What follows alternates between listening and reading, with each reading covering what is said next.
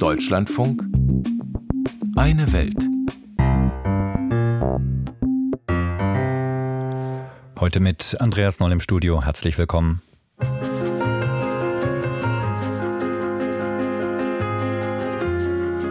Bis zum Jahresende zieht sich die internationale Gemeinschaft aus Mali zurück und in der Region wächst derzeit die Instabilität mit jedem Tag. Wir blicken in einem Afrika-Schwerpunkt auf die Sicherheitslage in Westafrika und erklären eine Kolonialdebatte in Ostafrika.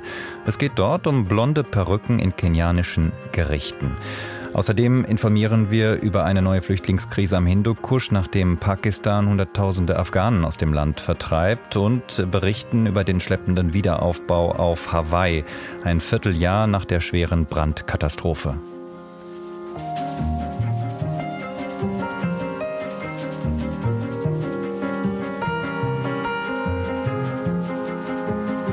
Als Bundesaußenministerin Annalena Baerbock im vergangenen Jahr im Bundestag für die fortgesetzte Präsenz deutscher Soldaten in Mali bei der MINUSMA-Mission der UN warb, sprach sie auch über ihren eigenen Besuch in Westafrika. Wir haben gemeinsam die Menschen dort vor Ort gefragt, was braucht ihr als Allerwichtigstes? Und die Antwort kam sofort. Sicherheit, Sicherheit, Sicherheit. Und genau darum geht es bei diesem MINUSMA-Mandat. Und es geht auch um unsere eigene Sicherheit, weil wir nicht wollen, dass im Sahel Rückzugsräume für international vernetzte Terrororganisationen entstehen, für organisierte Kriminalität. Annalena Baerbock 2022 im Deutschen Bundestag. 13.000 Soldaten und Polizisten der UN sollten Sicherheit und dauerhaften Frieden nach Mali bringen, doch jetzt müssen die Männer und Frauen der UN-Friedenstruppe MINUSMA selbst um ihr Leben fürchten. Acht Soldaten der MINUSMA wurden in der vergangenen Woche schwer verletzt, als ihr Konvoi über einen improvisierten Sprengsatz fuhr. Dabei befinden sich die Soldaten ohnehin längst auf dem Rückzug. Bis Ende des Jahres wird die UN-Friedenstruppe das Land verlassen. Dieses Ultimatum hatte die Militärregierung in Bamako gesetzt. Das Machtvakuum, das die internationalen Truppen nun hinterlassen, wird bereits von anderen Mächten gefüllt. Nachdem die Blauhelme gerade erst mit Kidal im Nordosten einen ihrer wichtigsten Stützpunkte geräumt haben, haben Tuareg-Rebellen dort die Macht übernommen. Dunja Sadaki über die angespannte Sicherheitslage im Land. Ende Oktober rollen große weiße Lkw mit dem schwarzen Schriftzug UN durch Kidal. Die UN-Friedensmission MINUSMA verlässt ihren Stützpunkt. Auf den Videoaufnahmen der französischen Nachrichtenagentur AFP sieht man, wie kurz danach Einheimische mit kleinen Trucks im Camp alles zusammensammeln, was die Blauhelm-Mission zurückgelassen hat. Zum Beispiel Matratzen und Stühle. Nach dem Abzug in Kidal übernehmen separatistische Tuareg-Gruppen die Kontrolle über die Stadt. Kidal liegt im Nordosten Malis, historisch eine Hochburg der Tuareg.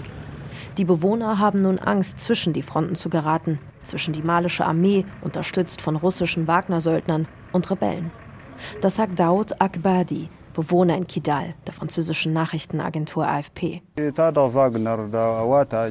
Wagner und die malische Regierung tun, dient in erster Linie dazu, die Bevölkerung zu terrorisieren. Was die von den Azawad-Bewegungen kontrollierten Städte betrifft, ist die Sicherheit gut und wir können sagen, dass sie zu 80 Prozent sicher sind, wie zum Beispiel hier in Kidal. Azawad, das ist der Staat, den aufständische Tuareg 2012 im Norden Malis ausgerufen hatten.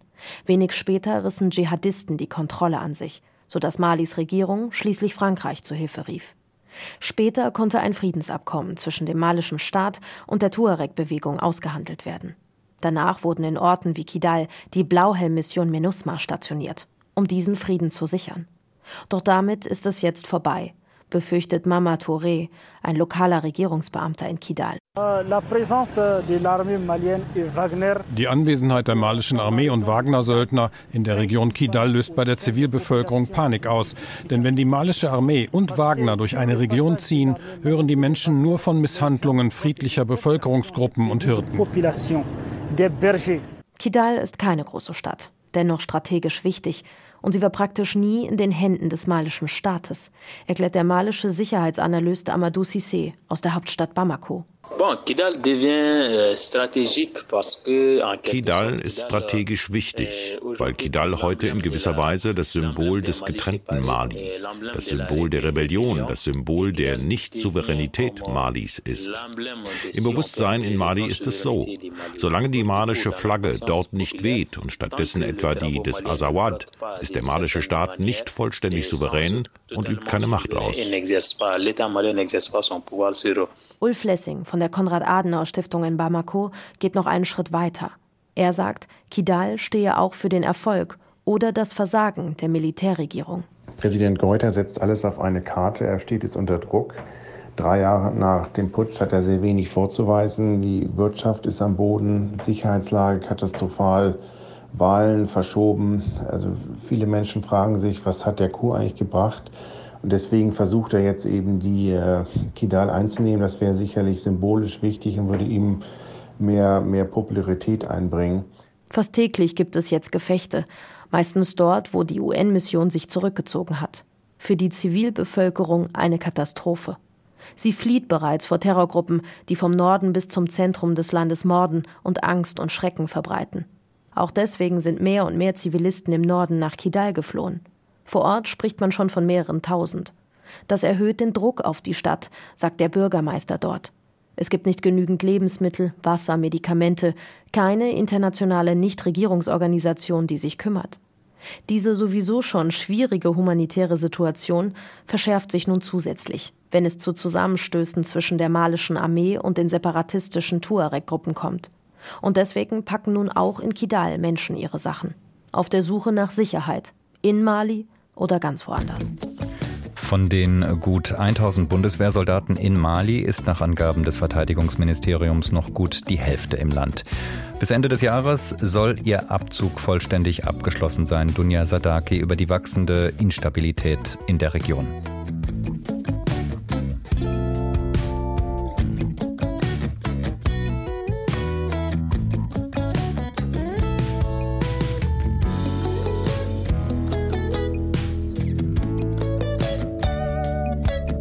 Vor gut 60 Jahren haben die Briten die Kontrolle über ihre Kolonien abgegeben. Ihr koloniales Erbe ist in Ghana, Sambia, Kenia oder Uganda aber bis heute zu spüren. Sogar im Gerichtssaal, wenn dort die Prozessbeteiligten weiße Perücken tragen. Eine alte britische Tradition, die bis heute an vielen Orten überlebt hat. Doch schon lange macht sich Unbehagen über diese Tradition breit. Sollen sich afrikanische Juristen Perücken und rote Roben überstreifen, die früher englische Richter trugen, als sie Freiheitskämpfer zum Tode verurteilt haben? In Uganda wurden die Perücken zumindest am obersten Gerichtshof verbannt. In Kenia scheiterte bislang der Versuch, die britische Tradition abzuschütteln. Viele Kenianer sehen in den Perücken inzwischen sogar eine eigene kenianische Tradition. Eine Tradition, berichtet Antje Dikans, die bisweilen sogar teuer bezahlt werden muss. Zwischen den Gerichtsgebäuden in Kenias Hauptstadt Nairobi befindet sich eine besondere Einkaufsstraße. In den Schaufenstern sind Anwaltsroben ausgestellt. Darüber hängen Perücken. Blond oder schon eher gelb, oben platt und unten in sorgfältige Wellen gelegt. Künstliche Haarpracht für Kenias Juristen. Bei den Passanten stößt dieses Angebot auf gemischte Resonanz. Sie können einem Furcht einflößen. Wenn Sie die tragen, sehen Sie aus, als würden Sie einem Kult angehören. Die Perücken sind primitiv und kolonial. Ich finde sie okay. So kann ich erkennen, wer Anwalt oder Richter ist. Sie tragen sie auch, wenn sie ihr Abschlusszeugnis von der Universität bekommen. Die frühere Kolonialmacht Großbritannien hat die Perücken in Kenias Gerichte gebracht. Einst war die blonde Pracht aus Pferdehaar. Inzwischen werden die meisten Exemplare aus China importiert und sind so künstlich wie Karnevalsperücken. Schon lange ist in dem ostafrikanischen Land eine Diskussion darüber entbrannt, ob mit der Tradition gebrochen werden soll. Der ehemalige oberste Richter Kenias, Willy Mutunga, empfindet die Perücken als koloniale Maskerade. Der inzwischen pensionierte Jurist wollte in seiner Amtszeit vor rund sieben Jahren darum neue Kleidervorschriften einführen. Es geht im Wesentlichen darum, dass wir Anzüge tragen. Und dann designen wir unsere eigenen Roben, die sehr kenianisch sind. Er schaffte Roben in Grün an, anstelle der bisherigen roten, die ebenfalls von den Briten kamen. Mutunga sah sich allerdings einer konservativen Macht gegenüber, der Vereinigung der Juristen in Kenia. Deren Vertreter, wie der Anwalt am obersten Gericht John Kaminwa, sehen die britische Tradition inzwischen als ihre eigene an. You find the policemen also addressing a, a particular manner. Polizisten tragen ja auch besondere Kleidung. Sogar im Privatsektor sind beispielsweise die Angestellten in Hotels an einer Art Uniform erkennbar. Ärzte haben ihre Kittel. Warum sollen Anwälte und Juristen sich nicht besonders kleiden? wenn sie vor einem Richter erscheinen. So können die Anwälte an den meisten Gerichten in Kenia zwar frei entscheiden, ob sie die Perücken tragen, doch viele tun das noch aus freien Stücken. Zumindest bisher. Denn die Perückenfrage scheint gleichzeitig auch eine Generationenfrage zu sein. Robert Moura, ein junger Anwalt, der vor kurzem als der beste Nachwuchsjurist des Landes ausgezeichnet wurde, findet schon allein die Haarfarbe völlig unkenianisch. Die meisten von uns haben schwarze Haare, die Perücke ist blond. Es wäre besser, wenn wir etwas anziehen würden, das für unsere eigene einzigartige Kultur steht. Wir sind 1963 unabhängig geworden. Jetzt haben wir 2023. Tragen musste er die komplette Montur trotzdem schon, nämlich an dem Tag, als er offiziell in den Anwaltsstand aufgenommen wurde. Zum Glück, so sagt Robert, konnte er sich damals die Perücke von seinem Chef leihen. The wig that I wore die kam aus England. Sie war vermutlich mehr wert als mein Auto. Denn die richtig traditionellen Anfertigungen kosten schnell mal mehrere tausend Euro. Da ist es ein Glück, dass die Läden in Nairobis Innenstadt die Perücken teils auch verleihen. Für umgerechnet etwa 20 Euro.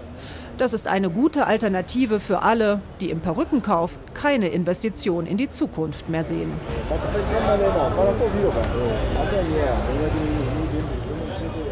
Tradition oder überflüssiges Relikt aus kolonialen Zeiten. In Afrika wird über die Tradition der Kunsthaarperücken vor Gericht gestritten. Antje Dikant war das mit dem Stand der Diskussion in Kenia.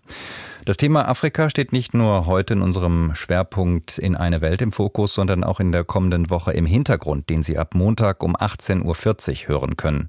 Afrika im Aufbruch, koloniales Überwinden, sich selbst bestimmen heißt die Reihe, in der es auch darum gehen wird, wie der rohstoffreiche Kontinent mehr Wohlstand für die breite Bevölkerung schaffen kann. Große Hoffnung setzt der Politologe Jackie Silias dabei auf den Freihandel. In den mehr als 30 Jahren, in denen ich mit der Afrikanischen Union arbeite, habe ich keinen solchen Schwung erlebt wie jetzt in Bezug auf die kontinentale Freihandelszone. Es gibt wirklich ein Erwachen in Afrika, was die Bedeutung von regionalem Handel, Infrastruktur, Industrialisierung und Fertigung betrifft. Der Kontinent braucht einen größeren Markt, der Investitionen anzieht und Afrikaner, die Industrien in einer Größenordnung aufbauen, die letztlich Teil der globalen Wertschöpfungsketten werden. Uh, Mehr zu den ökonomischen Perspektiven Afrikas ab Montag in unserer Reihe Afrika im Aufbruch täglich um 18.40 Uhr hier im Deutschlandfunk.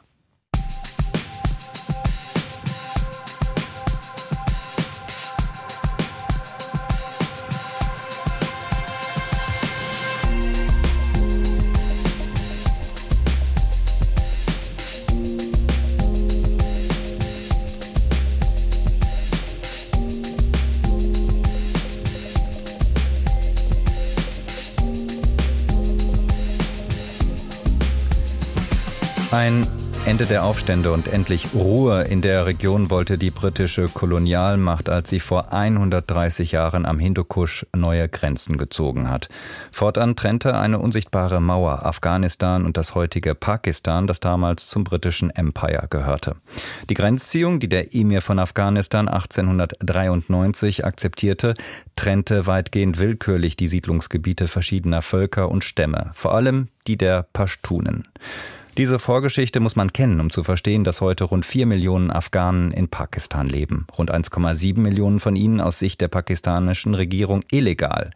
Diese Illegalen hatte die pakistanische Regierung aufgefordert, bis Anfang November das Land zu verlassen. Die Forderung setzt Pakistan mittlerweile teilweise mit Gewalt durch. Mehr als 200.000 Menschen haben das Land bereits verlassen. Ein Zug der Verzweifelten zieht sich durch das Gebirge.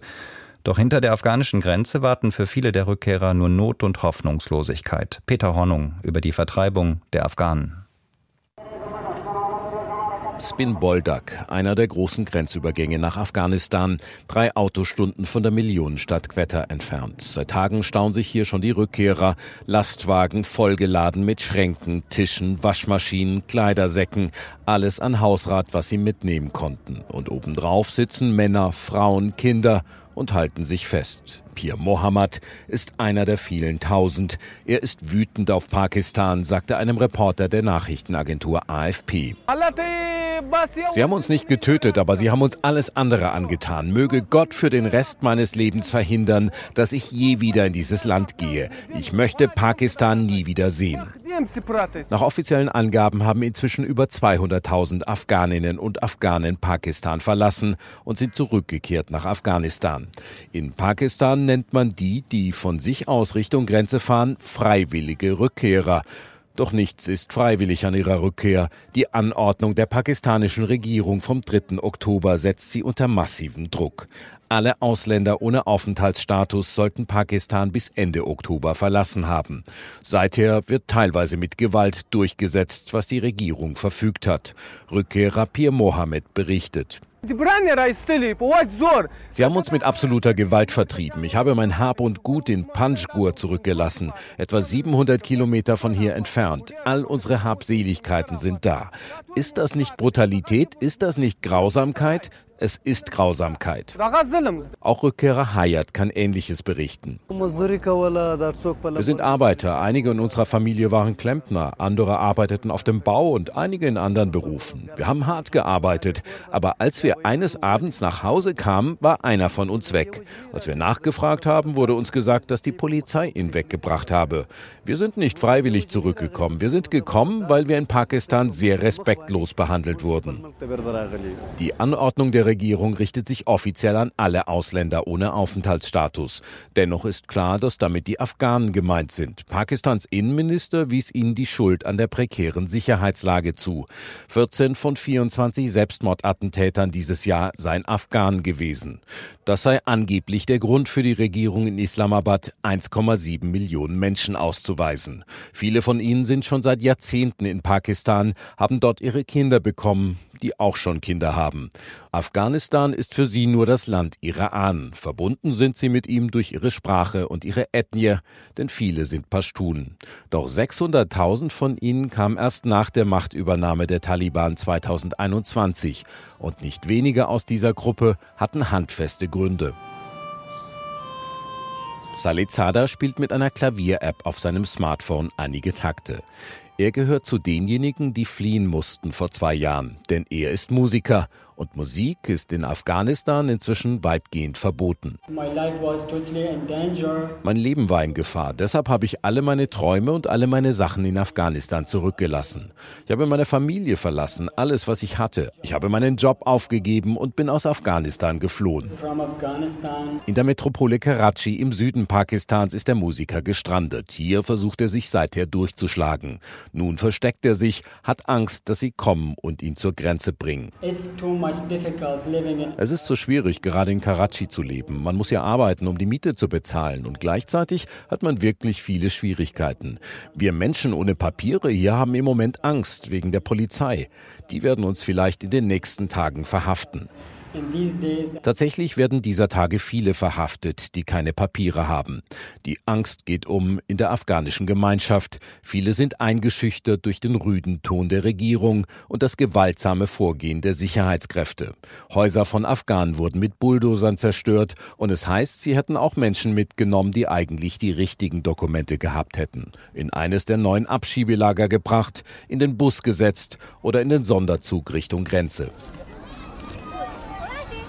Der Grenzübergang Tocham, der größte zwischen Pakistan und Afghanistan. Eine Schlange sieben Kilometer lang. Es dauert viele Stunden, manchmal Tage, bis die Rückkehrer nach Afghanistan einreisen können. Kayal Mohammed ist einer der Vertriebenen. Er ist nun auf der afghanischen Seite des Grenzübergangs in einem provisorischen Lager. Vor einer Woche wurde er abgeschoben. 17 Jahre lang lebte er mit seiner Frau in der pakistanischen Großstadt Peshawar. Sie haben fünf Kinder. Nun stünden sie vor dem Nichts, sagte er der Nachrichtenagentur Reuters. Wir bitten die internationale Gemeinschaft um Hilfe. Die Taliban-Regierung können wir um nichts bitten. Die haben doch selber nichts. Sie sind ja noch nicht mal als Regierung international anerkannt. Wir bitten die internationale Gemeinschaft, unsere Not zu sehen und uns als Zuhause eine Unterkunft zu geben. Es gibt hier viele Familien, die nichts haben, kein Land, kein Zuhause. Sie leben jetzt einfach unter freiem Himmel. Niemand hilft ihnen aber wir brauchen Hilfe. Die Taliban betonen immer wieder, dass die Rückkehrer mit offenen Armen empfangen werden. Sie haben Auffanglager errichtet, Geschäftsleute wurden zu Spenden aufgerufen. Es gebe weitere Pläne, so Flüchtlingsminister Khalil Haqqani diese Woche. In der Anfangsphase wollen wir Lager in Provinzen mit warmem Wetter und in angrenzenden Provinzen errichten. Zukünftig im Frühjahr planen wir, die Menschen in ihre jeweiligen Heimatprovinzen zu überführen, ihnen Grundstücke Grundstücke zu geben und sie dort anzusiedeln. Doch zunächst herrscht blanke Not unter den Rückkehrern. Noch ist der Winter nicht da, aber trotzdem ist es schon kalt in den Nächten. Zu kalt, sagt Hava, die Tochter von Rückkehrer Kayal Mohammed, die nun mit ihrer Familie im Auffanglager hinter dem Grenzübergang Tochram lebt. Ich weine, weil mir kalt ist. Letzte Nacht war es sehr kalt und wir hatten nichts zum Schlafen. Keine Matratze, keine Decke, nichts, keine Kissen. Wir haben nichts. Zum Frühstück habe ich jetzt einen Tee getrunken. Das ist alles, wovon wir jetzt leben. Auch Wahida, Kayals Frau, ist verzweifelt. Wir sind seit fünf Nächten hier und es gibt niemanden, der uns hilft. Wir haben das wenige, das wir hatten, bereits ausgegeben. Meine Kinder sind krank wegen der Kälte. Wir wissen nicht, was wir tun sollen. Jahrzehntelang haben sie in Pakistan gelebt. Jetzt müssen Hunderttausende afghanische Flüchtlinge das Land verlassen. Der Beitrag war das von Peter Hornung.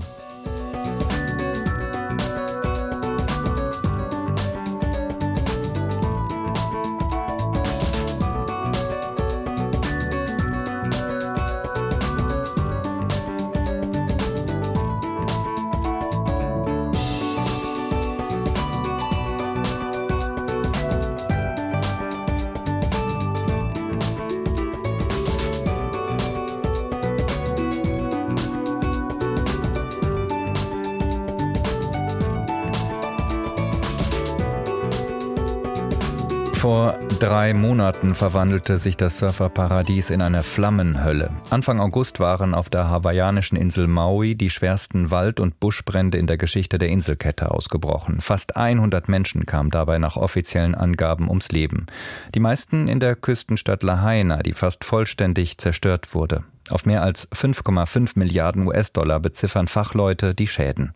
Seit Anfang November dürfen Touristen wieder offiziell nach West-Maui in die Nähe des Brandgebietes. Die Öffnung für den Tourismus ist problematisch. Einerseits ist Maui stark auf Tourismus angewiesen, andererseits haben einige Hawaiianer keine Kapazitäten, um für die Touristen zu arbeiten. Katharina Wilhelm über den mühsamen Wiederaufbau auf der Insel. Wo ich stehe, war mal Lahaina. Es riecht nach Lagerfeuer. Der Geruch zieht unangenehm in die Nase. An die Stadt erinnern zum Teil nur noch die Grundmauern von Gebäuden oder Kamine, die dem Feuer widerstanden haben. Pfützen aus silbernem Metall schlängeln sich von den Autos auf die Wege. Es ist Aluminium von den Autoreifen, erklären mir Vertreter der US-Umweltbehörde EPA, mit denen ich in einen Teil der zerstörten Stadt fahren kann, denn der ist normalerweise abgesperrt. Das Feuer, das im August die Stadt fast vollständig zerstört hat, wurde mehr als 600 Grad heiß. Einsatzkommandeurin Tara Fitzgerald erklärt, dass die Behörde alles aus den Trümmern und dem Boden holt, was giftig ist und sicherstellt, dass sich der gefährliche Staub nicht über die Insel verteilt. Benzin, Asbest, Batterien zum Beispiel, die werden von der Insel gebracht. Außerdem wurden wir gebeten, einen Stabilisator auf die Erde aufzusprühen. Das hilft, die Asche kompakt zusammenzuhalten, bis die Army kommt und sie dann entfernt. Welche Mengen der giftigen Stoffe ins Meer, in die Natur drumherum gelangt sind, das ist noch unklar. Drei Monate nach den Bränden kann man eigentlich noch nicht vom Wiederaufbau Laheinas sprechen. Nur schrittweise dürfen Bewohner wieder in die Stadt hinein, begleitet von Psychologen, wie Daryl Olvera von der Kreisverwaltung erklärt. Viele von ihnen haben alles verloren, aber indem sie zurückgehen, können sie damit abschließen. Wir hatten auch Erfolgsgeschichten, wenn zum Beispiel Schmuck und Familienstücke wiedergefunden wurden, Dinge, die unersetzlich sind.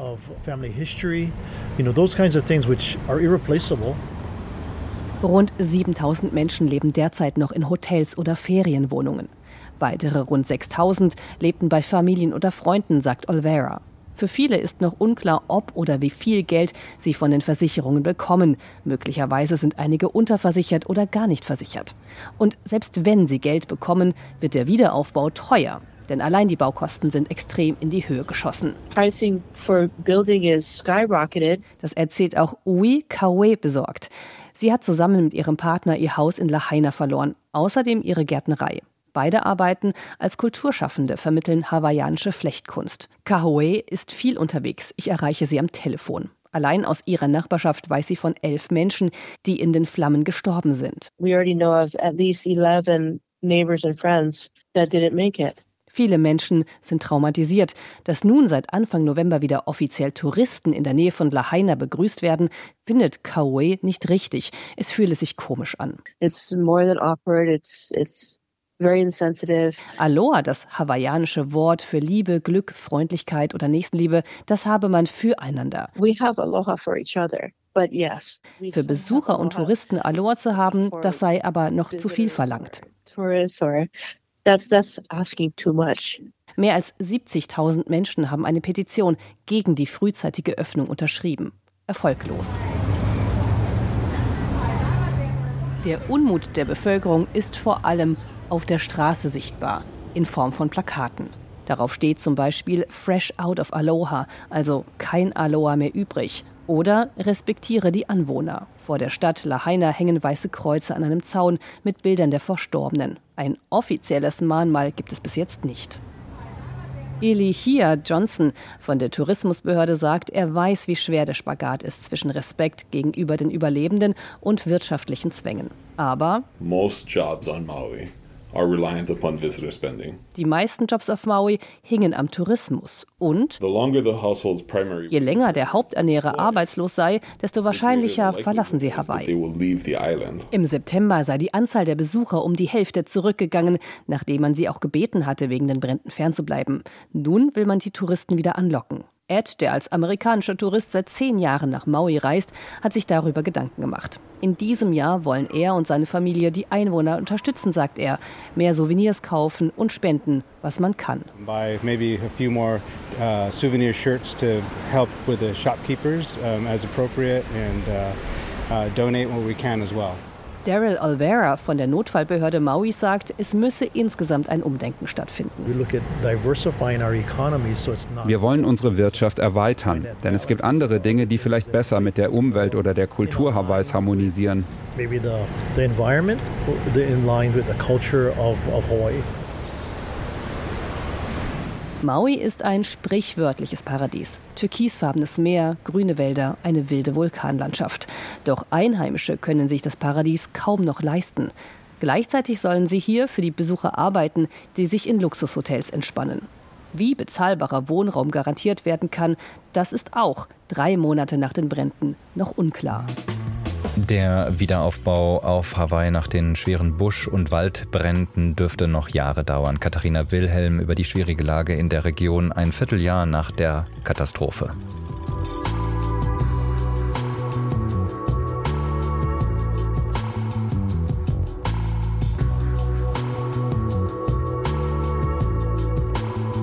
Mikrofon dieser Sendung war Andreas Noll. Ich wünsche Ihnen noch ein schönes Wochenende.